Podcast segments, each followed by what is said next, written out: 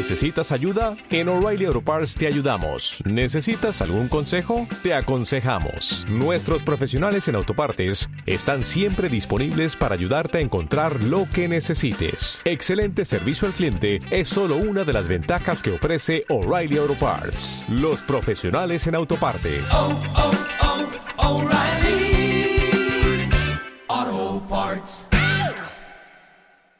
Malditos nerds. Todos. Juegan. Todos, todos, todos, todos, todos juegan.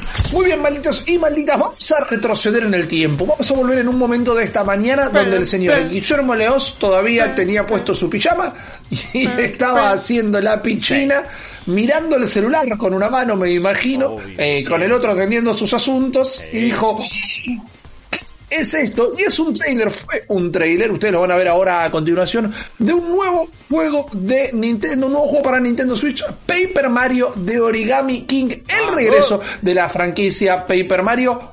Perdón, sin hacer mucho alarde, más allá de todo esto que estoy haciendo, que es movimiento, deteniendo el bloque y todo, me voy a sumar esos porotos para el gran guiso que yo me hago después con la ronda de rumores. Era, era algo que me está pasando este año, nos está Es un pasando secreto a todos, voces, qué pero yo, pero bueno. Está bien. eso, viste, es como todos los, todos los grandes anuncios de este año se sabían de alguna Sí, manera u otra. Llegó finalmente el Paper Mario que tanto se había hablado.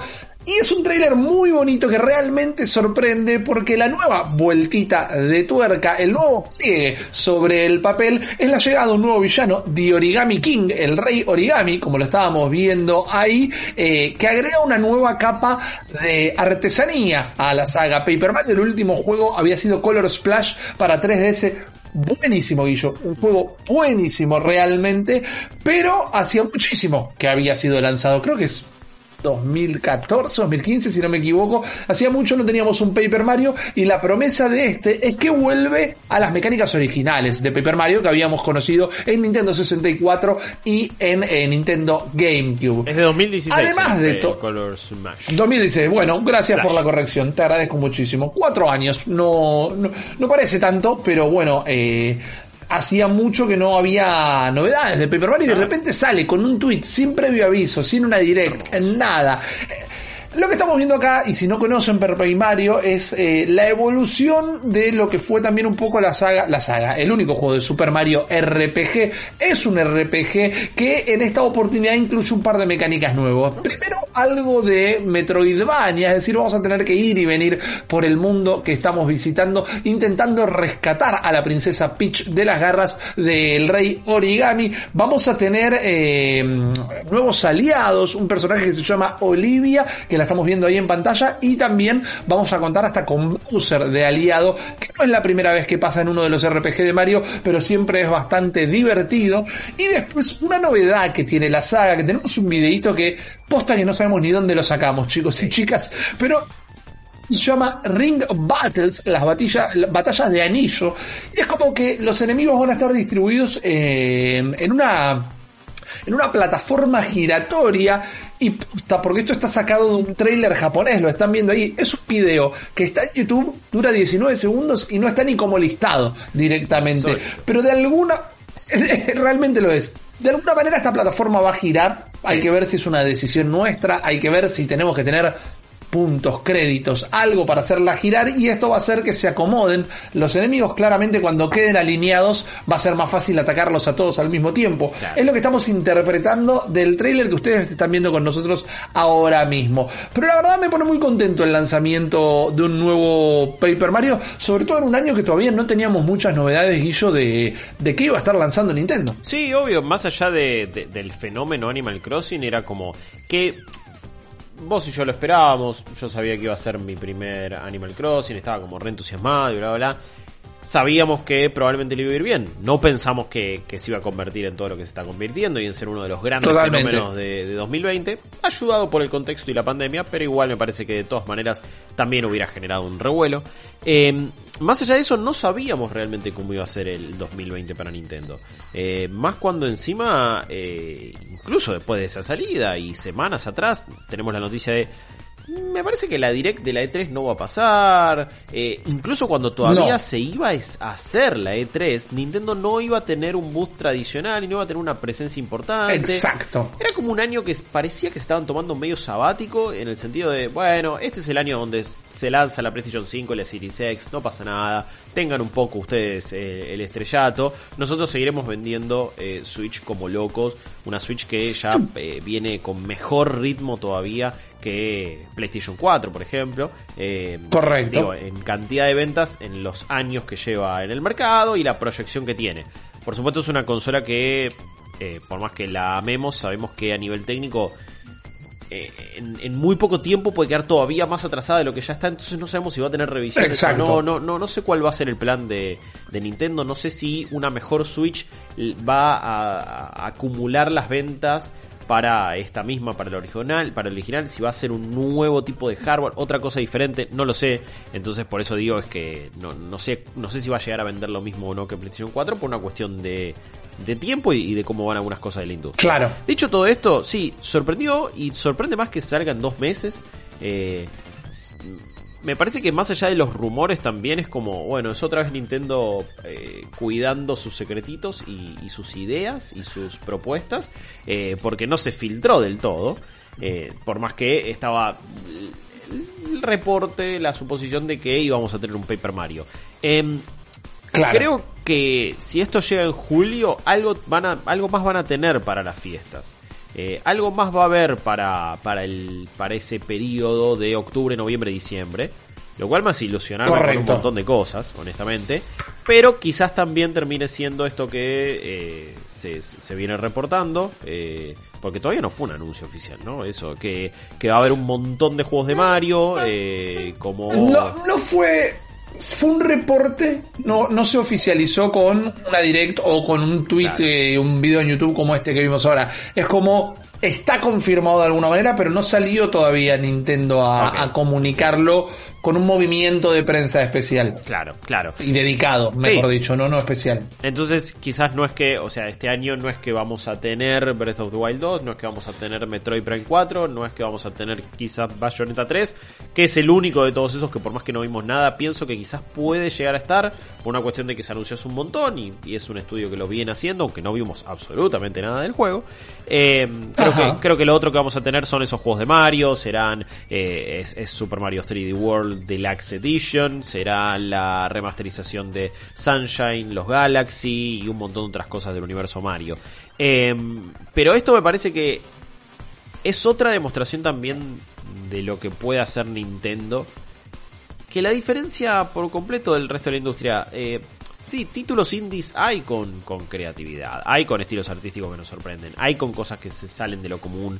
Eh, indies, no indies necesariamente, pero quizás que pasan un poquito más por abajo del radar. Pero las grandes apuestas de Nintendo siguen yendo a esta cosa creativa, lúdica, eh, que, que- que- que intenta generar en el usuario otra cosa más que oh, guns, lots of guns eh, y mundos Claro. abiertos gigantes y vas a tener 700.000 NPCs al mismo tiempo y El tiro lírico ya golda. Sí, que, que en lo personal no hago ningún tipo de juicio de valor sobre eso, sino que estoy simplemente analizando a dónde va cada una. De hecho, soy alguien que disfruta de Claro. ambas facetas de la industria.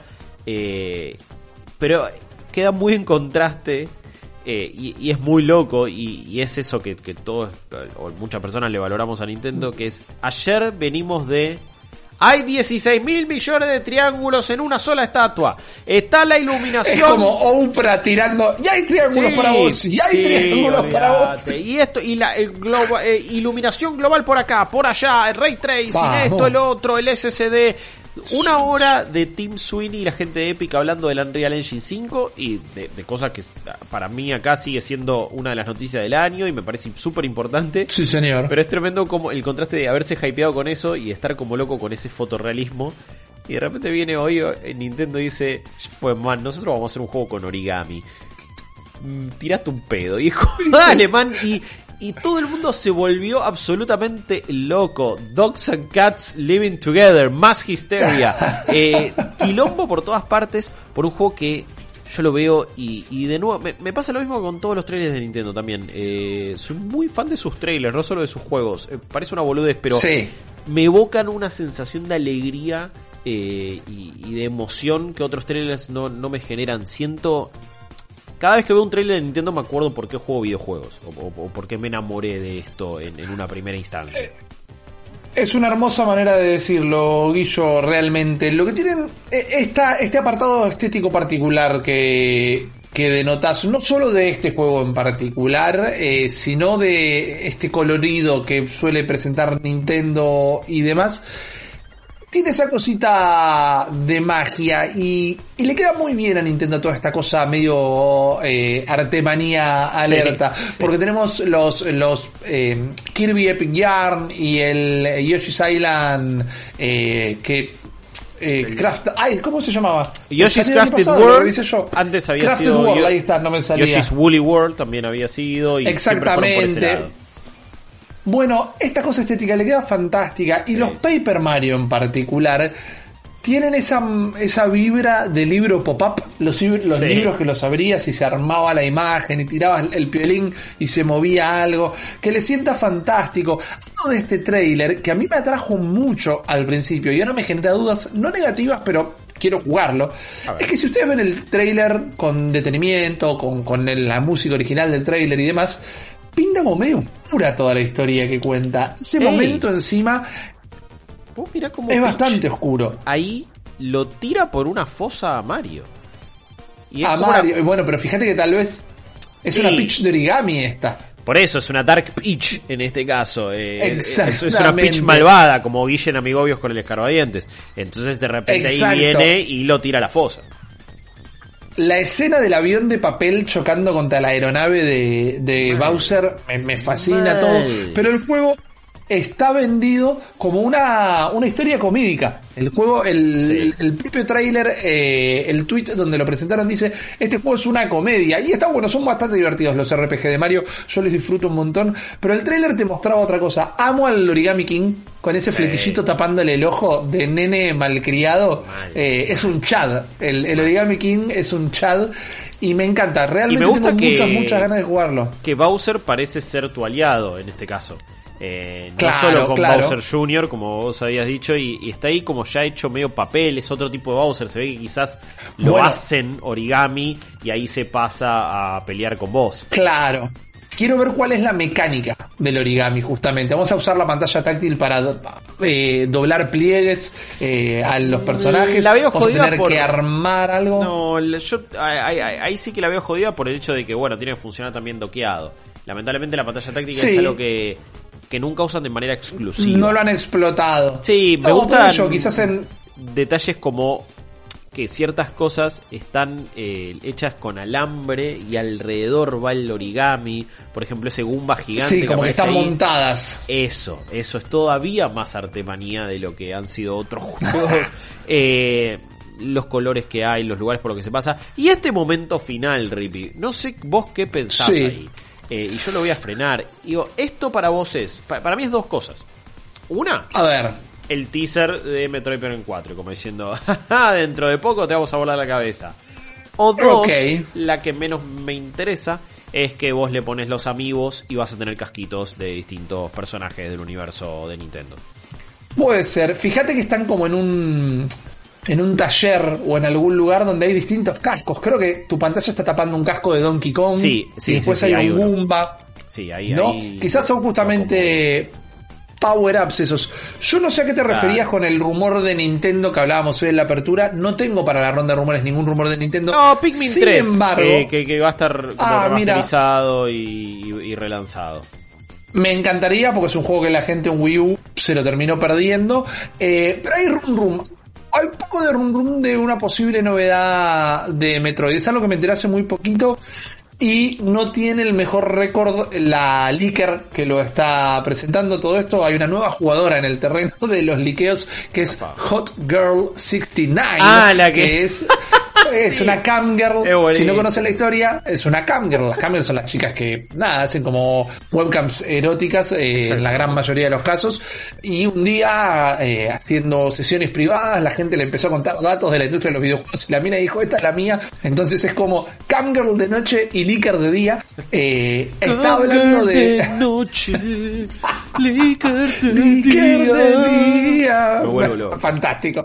Eh, y el día de hoy se puso a hablar de Metroid. Andás a ver si es por este trailer, andás a ver si es verdad que hay algo detrás todavía. Los únicos dos rumores que tiró hasta este momento fueron de Nintendo, es verdad, ninguno de los dos fueron ciertos. Así que bueno, vamos a esperar que ojalá su, su repertorio mejore, pero por el momento no, no esperaría ningún anuncio particular quiero. de Metroid. per- Perdón, eh, porque estoy haciendo todo ahí, eh, editando. Me encanta, en vivo. en vivo. Este detalle, quiero que. eh, que- yo quiero, quiero ver qué va a ofrecer a nivel historia y cómo va a sumar al canon eh, Paper Mario. Porque. Estamos viendo Toads tamaño humano. ¡Eso, man! Eso. ¿Qué carajos?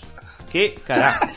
¿Qué carajos? No te asustes, y eh, No te nuestro, asustes. nuestro propio Patricio Londa dice, los hongos hacen grande o humano cualquiera, pero a la princesa no le conviene que cualquiera tenga acceso, por eso se guarda para ello, los esconde en lugares altos. Eh, no sé, man, no sé, no sé.